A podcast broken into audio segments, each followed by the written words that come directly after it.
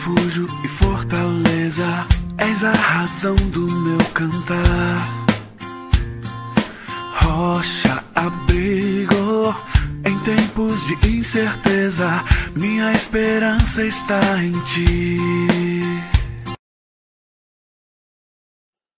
A verdadeira segurança está em Deus. O salmo de hoje começa dizendo: O Senhor é o meu pastor, de nada terei falta. Eu fico imaginando o autor, Davi, ao escrever este salmo, esta poesia, creio que esta é uma daquelas poesias que ele usava sempre.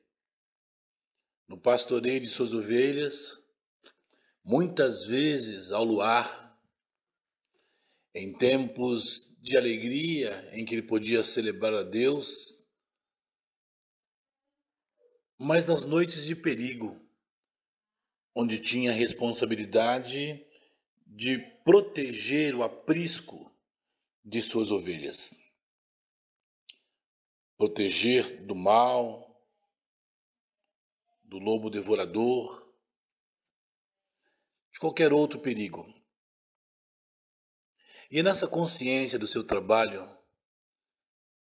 Davi, o pastor, que tem que cuidar da ovelha, alimentá-la, tranquilizá-la, dar o alimento necessário, comida e água, na linguagem dele, pastos verdejantes. Ele se coloca na mesma posição de ovelha de um pastor diferente, um pastor eterno, um pastor que sabe todas as lutas. Esse salmo uh, nos leva a pensar como esse Deus maravilhoso tem cuidado de nós em todos os momentos. Vivemos um momento difícil, mas não só esse momento Todos os momentos da nossa vida devem ser vividos na consciência de que há um pastor a cuidar de nós quando nos submetemos a ele como ovelha. A ovelha necessitada, carente. Sim, nós precisamos de alguém que cuide e que nos governe e que nos dirija.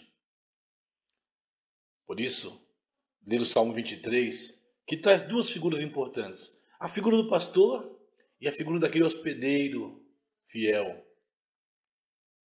Fiquemos com esta primeira figura do pastor que cuida. Sabe, quando você se coloca à disposição ou você se descansa nos braços desse pastor, ele dá o alimento que você precisa. Ele cuida de você físico, emocional e espiritualmente falando. Segurança eterna só podemos encontrar em Deus. A busca por provisão é o que fazemos sempre. Um salmo que podemos ler com muita ah, gratidão ao dizer e ao reconhecer todo o suprimento que Deus nos tem feito. Mas o salmo também que nos dá confiança na hora da luta, na hora da dor, na hora da aflição. Ainda que eu passe pelo vale da sombra da morte, ah, não temerei mal algum, porque tu estás comigo. A tua vara e o teu cajado me protegem. É esse Deus, o nosso pastor.